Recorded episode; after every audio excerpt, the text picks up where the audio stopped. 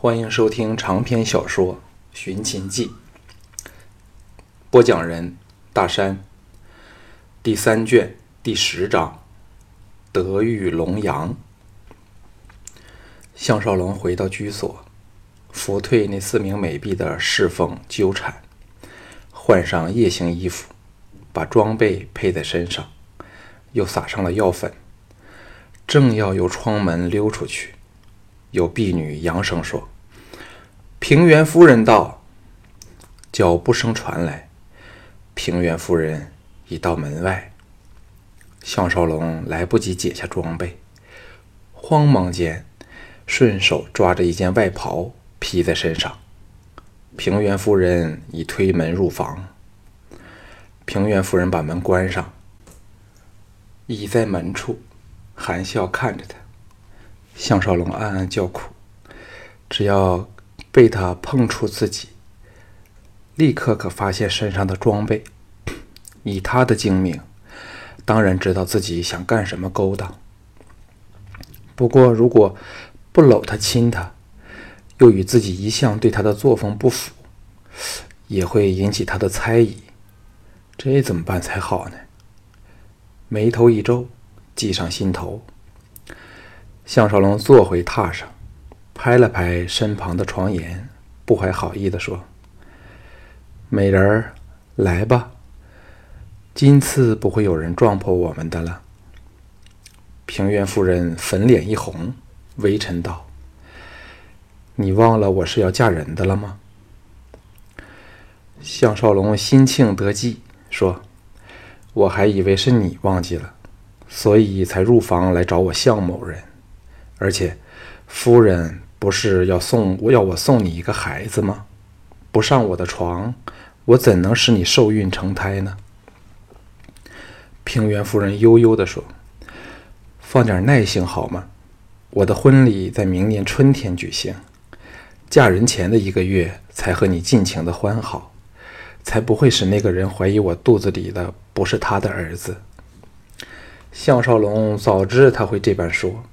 因为这根本是他拒绝自己的好办法，又可稳住他的心，使他不会怀疑到他在计算自己。两个月后，若不谋妥对策，他项少龙尸骨早就寒露。这个女人真毒，他从未试过这么憎恨一个女人，尤其她是如此的充满成熟诱人的风情，身份也是这么尊贵。他站了起来，往他走去，直到快要碰上了他的酥胸，才双手向下抓紧他的柔椅，吻上他的朱唇。平原夫人热烈地反应着，娇躯不堪刺激地扭动着，但却无法碰上项少龙的身体，吸破他的秘密。良久后，两唇分了开来，两人四目交投，四手相握，一起喘息着。平原夫人有点不堪挑逗的喘着气说：“少龙，抱我。”项少龙微微摇头，说：“除非你肯和我共赴巫山，否则我绝不会碰你小嘴外的其他任何部位。”平原夫人愕然说：“什么是巫山？”项少龙这才想起，此时尚未有这句美妙的词语，胡诌说。巫山是我乡下附近一座大山。相传男人到那里去，都会被山中的仙女缠着欢好，所以共赴巫山就是上床合体交欢。夫人一动了吗？平原夫人的明亮凤目射出了矛盾斗争的神色。项少龙吓了一跳，怕他改变主意，忙说：“夫人来找我。”其实为什么呢？平原夫人回复过来，娇嗔地说：“人家过来找你，定要有原因吗？”项少龙心中一动，行个险招，说：“夫人最好提醒信陵君，雅夫人对盗取鲁公秘录似乎蛮有把握的样子，我猜她已知道秘录藏在什么地方了。”平原夫人玉脸一寒。这骚货死到临头仍是茫然不知。任他有通天手段，也休想沾着密路的边儿。哼！项少龙奇道：“你们准备杀死他吗？”平原夫人知道说漏了嘴，面不改色：“那只是气话罢了。”少龙啊，你是不是真的爱上了这个人尽可夫的女人吧？项少龙说：“我不知道自己是否真爱上了他，可是他却真的迷恋着我，所以我不想他会遭到任何不幸。”平原夫人一怒，挣脱他掌握，说：“放开我！”项少龙笑道：“夫人妒忌了。”仍然紧握着他柔仪。和再吻上他的香唇，在他挑逗性的热吻下，平原夫人软化下来，唇分。平原夫人无奈地叹了一口气。项少龙知道他心情矛盾，既要害自己，又忍不住想找他亲热，以慰长久来的寂寞。他当然不会揭破，岔开话题说：“夫人的未来丈夫是何人？”平原夫人神色一暗。他是大将白龟，听过他没有？项少龙暗想，这不外又是一另一宗的政治交易，哪有兴趣知道？斧头吻上了他的粉颈。平原夫人酒旷之身哪堪刺激，强自挣扎说：“不要！”项少龙离开了他，含笑看着平原夫人毅然挣脱他的掌握。推门而去，说：“我走了。”项少龙直送出门，道：“你不陪我，我唯有去陪赵雅了。”平原夫人见候在门外的四名府卫都是留意的听着，狠狠地瞪了他一眼后，婀娜去了。项少龙乍坐朝彩云阁走去，到了转角的无人处，脱掉外衣藏好，用钩索攀上屋顶。远远地跟着平原夫人，逢屋过屋，或在长廊顶疾走，或借着大树的掩护紧蹑其后。以平原夫人的谨慎，听到他刚才那番话，怎么也要对信陵君警告一声吧。府内房舍无数，占地甚广，越接近内府的地方，守卫越是森严，又有高出房舍的哨楼。若非项少龙曾受过严格训练，又看过府内房舍的分布图，兼具适当的装备，根本全无偷窃之法。哨楼上均设有钟鼓，可以想象在紧急状态下发号施令如指如臂使指。这时，平原夫人在四名抚卫的前后护持下，鱼贯走入一道院门之内，两边的围墙又高又长。间隔出一座宽阔的广场，幸好场边有几排高树，否则项少龙休想能神不知鬼不觉地溜进去。对着院门是座高广的大屋，门前石阶上立了两排十六名抚卫，屋外还有携犬巡逻的人。项少龙更是小心翼翼，由最靠近大屋的高树借钩索。凌空横渡，往大屋屋顶。平原夫人独自一人登阶入屋，穿过一个宽阔的天井，到里面的正厅去见信信陵君。魏无忌平卧在地席上，左右手各拥着一名美女，正在饮酒取乐。见到奶姐，仍是调笑无尽。厅内布置典雅，色调相配。灯光柔和，与人宁逸恬适的感觉。平原夫人在信陵君的对面坐下，信陵君忽地伸手抓着其中一女的秀发，向后扯去。该女随手后仰，灯光照射下，美女动人的粉脸完全暴露在倒挂在窗外的信项少龙的目光中。看着他雪白的脖子，不由也吞了一口唾沫，同时心生怜惜。信陵君接着抚在他的粉相处，粗暴的是又吻又咬，弄得那美女娇躯颤抖、扭动不住的呻吟，但显然只是痛苦而非享受。信陵君信陵君的嘴离开他时，只见嫩滑白皙的皮肤上布满了齿印，还隐见血痕。另一旁的女子似是早是见怪不怪，仍微笑着俏脸，不露半点异样的神色。信陵君哈哈狂笑，仍揪着那个女子的秀发，向平原夫人说：“你看此女是否比得上赵雅那个骚货？”平原夫人叹了一口气说：“无忌，你妒忌了。”信陵君一把推开那个美女，喝道：“给我滚进去！”两女慌忙躲入了内堂。信陵君灌了一盅酒后，用衣袖揩去了嘴角的酒渍，愤然说：“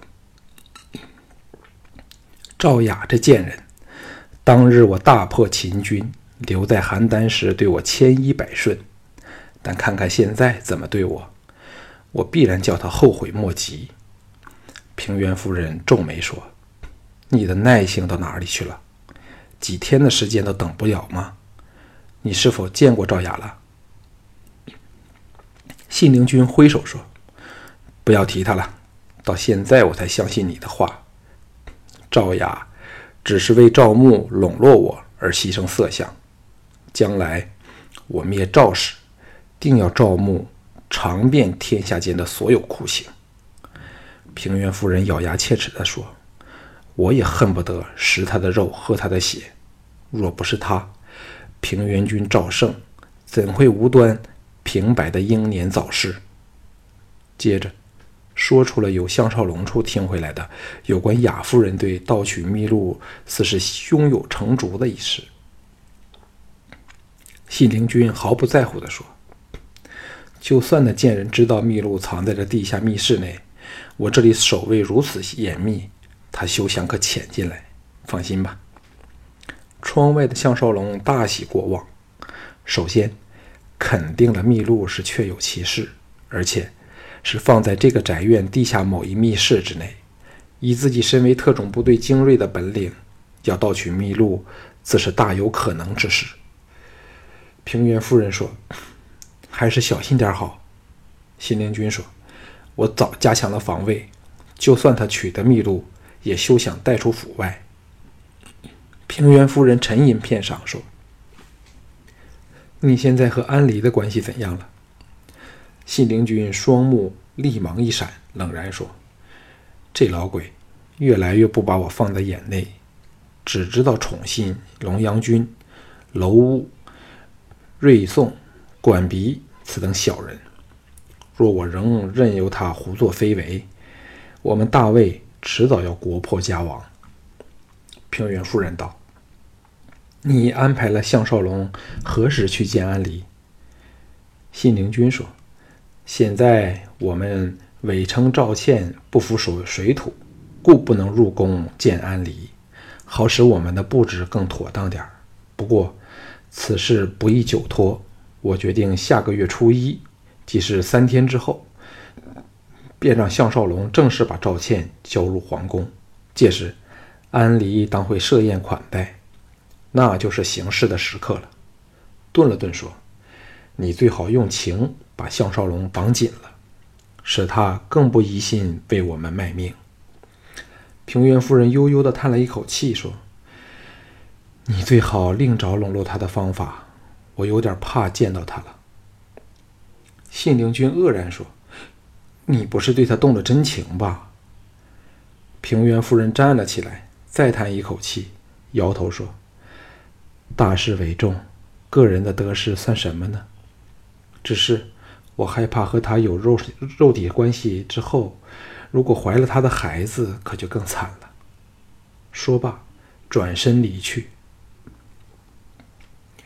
项少龙一阵茫然，呆了半晌，待信陵君走入内堂后，潜入厅中，迅速的查看了一遍，最后肯定了地下室不在厅下室。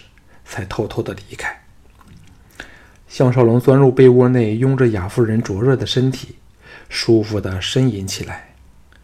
来到大梁，他有种迷失在怒海里的可怕感觉。只有在搂着怀内美人的一刻，才感到刹那的轻松和安全。总使纵使是那脆弱与虚假，仍是令人觉得心醉和珍贵。但他首次感到，赵雅和他再没有任何隔阂和距离。两人用尽力气拥抱缠绵。享受着患难里片晌的欢愉。雅夫人吻着他的耳朵说：“你为何不去看看三公主？”项少龙叹了一口气道：“我怕会忍忍不住和他欢好。一日回到赵国，会给赵牧抓着这一点陷害我。”雅夫人赞赏地吻了他一口，说：“难得你这样明智，项郎，赵雅爱你。”项少龙诚心地说：“我也爱你。”接着，把偷听来的情报详细的告诉了他。赵雅说：“地下室必在信陵君寝宫之下。项郎真是好本领，连那么守卫的密如铁桶的地方也可以潜进去。此事必是大出那奸贼的意料之外。”项少龙说：“要盗取秘录，或者不是难事。”但如何把你们十二位弱智纤纤的娇滴滴美人弄出大梁，才是天大的难事。赵雅说：“所有王侯府邸，必有秘密逃生的地道。假设能找到这条地道，便有可能逃出府外。不过，尽管是到了外边，也溜不出城去。”项少龙给他一言惊醒，坐了起来，想起若有地道。当然，在信陵君的大宅的后方，因为他曾查探过大厅的地下，并没有任何发现。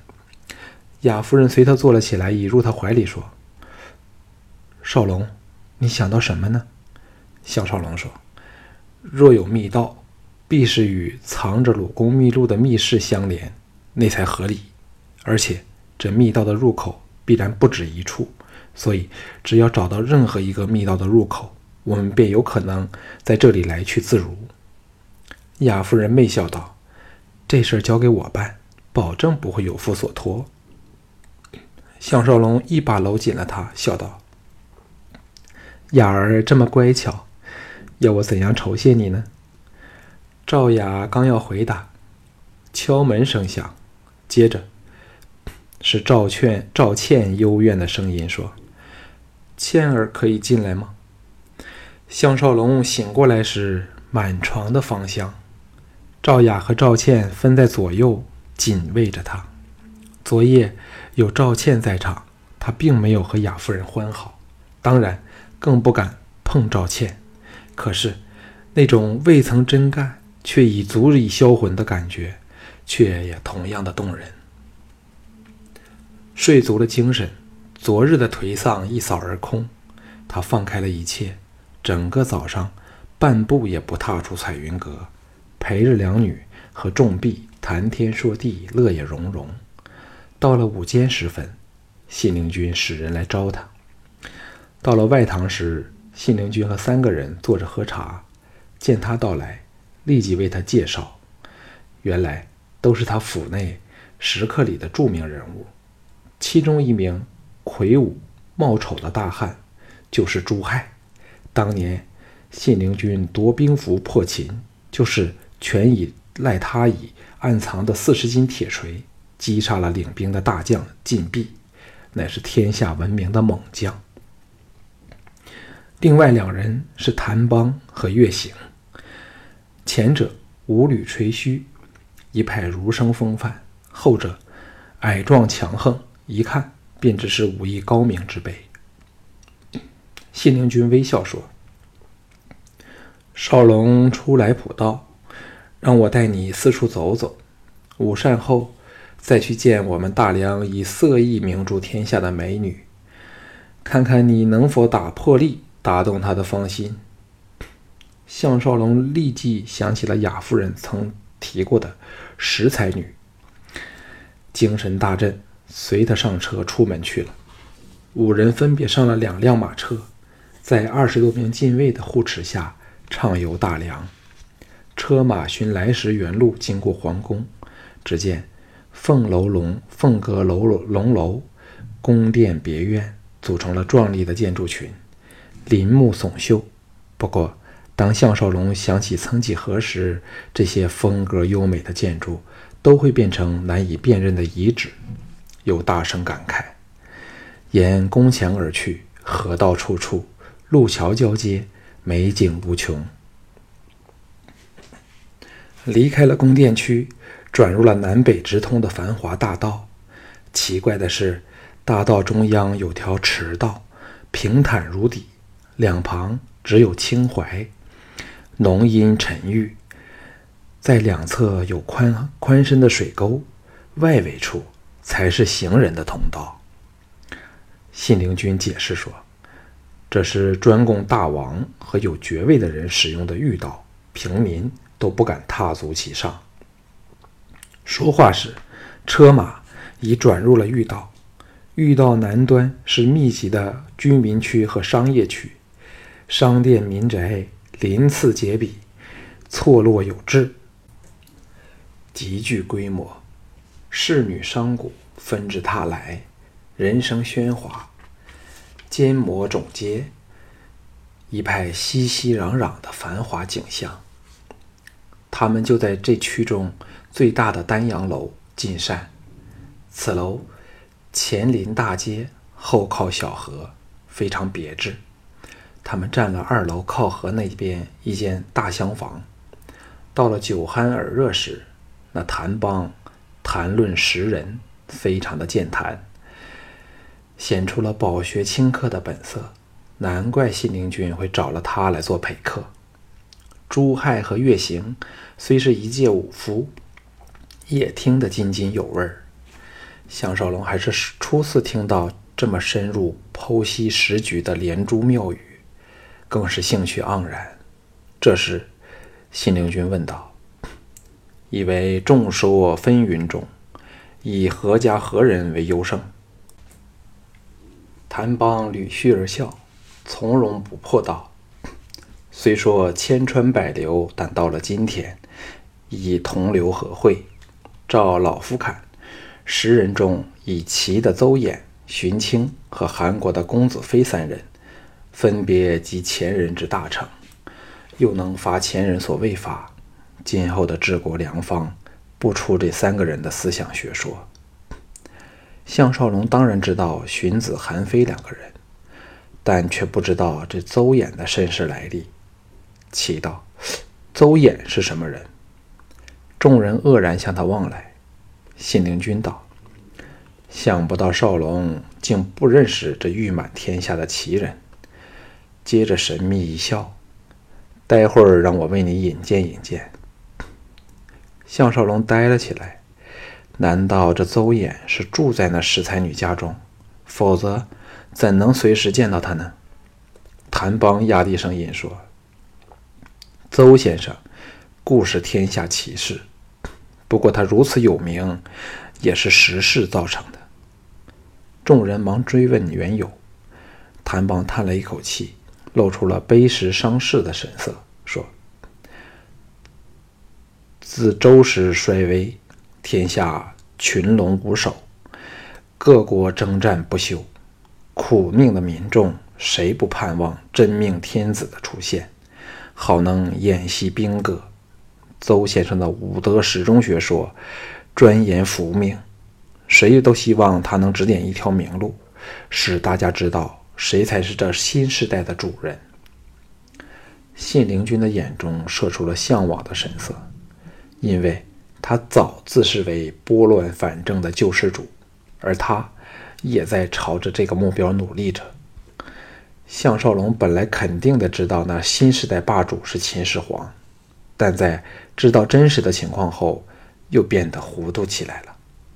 谭邦却低声说：“以我看，此新主人非君上莫属。”信陵君干咳两声，掩饰心中的兴奋，说：“谭先生所说的荀卿声名虽盛，但却出身于以怪诞言论惊世的姬下。依我看，他只是个图懂空言放论之徒。谭邦姿容说：“非也，此人大异于姬下的那些狂徒，乃孔丘的拥护者，更兼采莫道之言。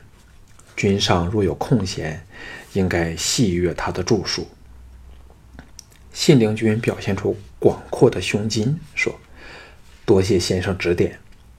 谭邦刚想评说韩非，门外脚步声响起，守在门外的卫士报入来说：“龙阳君求见。”信陵君和项少龙大感愕然，均想不到龙阳君如此有胆色，竟寻上门来。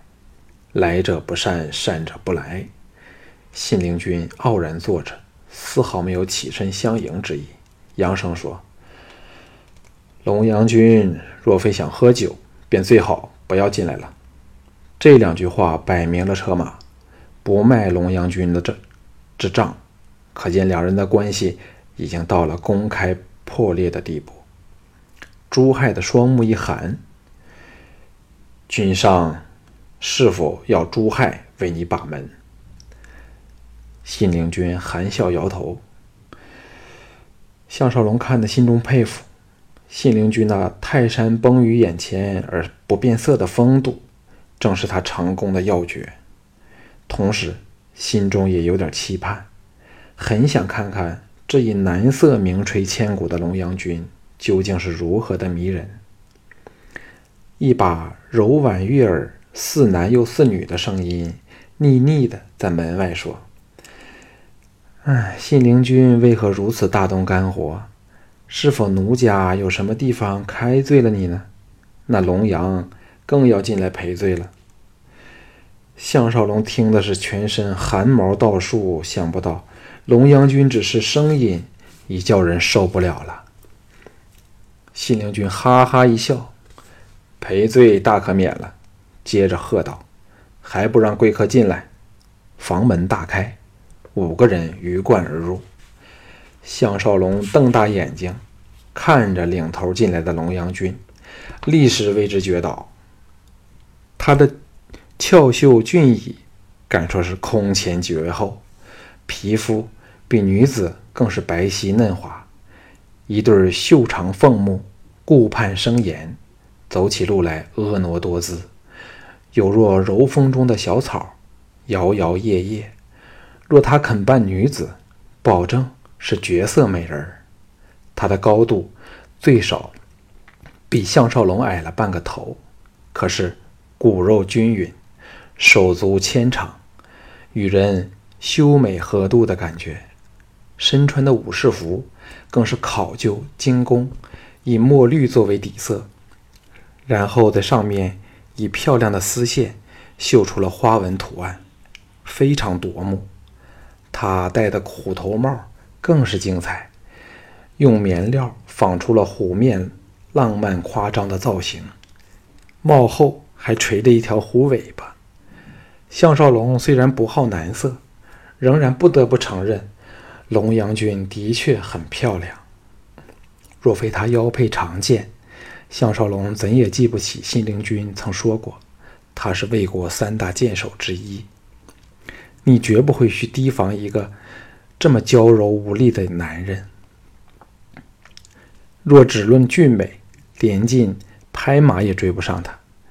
其他四人一看便知是一流的剑手，尤其在龙阳龙阳君右后侧的粗壮矮子，两眼神光充足，杀气腾腾，一派好勇斗狠的悍将本色，更是令人不敢小觑。龙阳君轻移玉步。来到了机旁，盈盈坐下，先送了信陵君一个媚眼儿，水溜溜的眼睛瞟过席上各人，最后才来到项少龙的脸上，凝神看了一会儿，花枝乱颤般的笑了起来。项兵卫大人，奴家想的你很苦呢。项少龙给他看的头皮发麻，暗想：这人如此的扭捏，早不当自己是男人了，真叫人恶心的要命。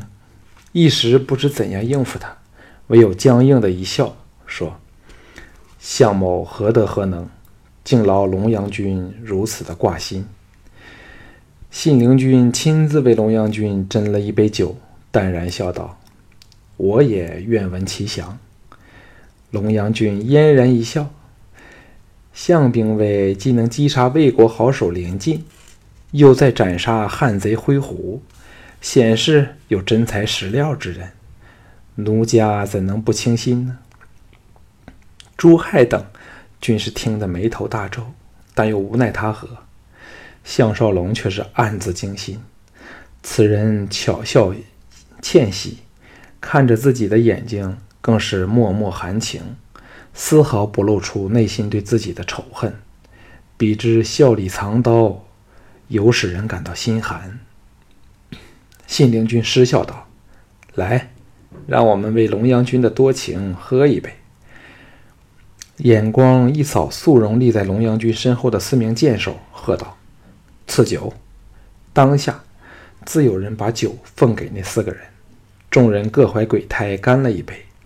只有龙阳君按杯不动，待个人隐蔽，把酒倾往身旁的地板上，羞人答答般地说：“这酒便赏给土地，庆祝赵国第一剑手踏足我大魏的领土之上。”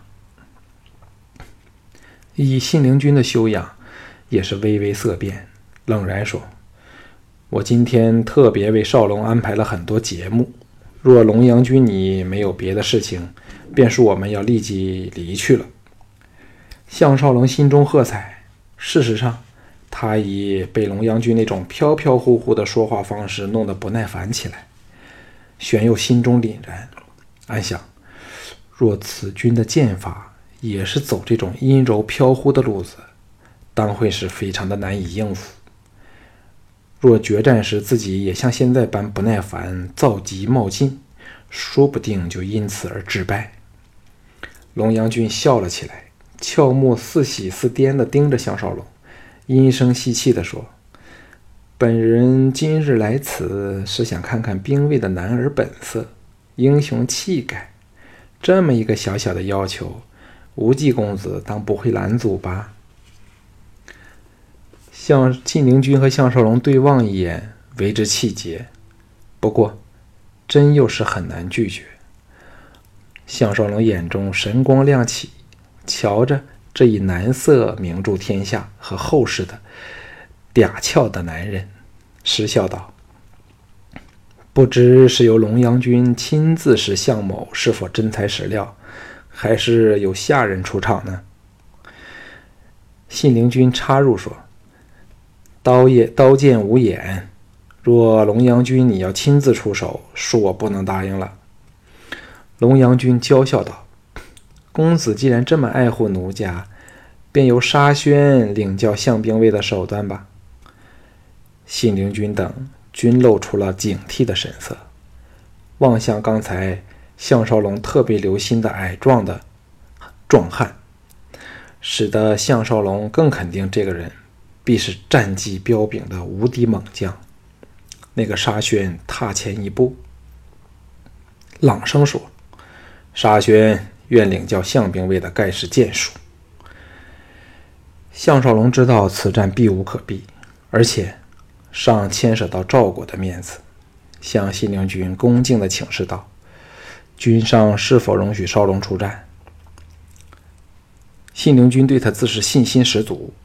也想亲睹他的剑法，看看有没有刺杀魏王的资格。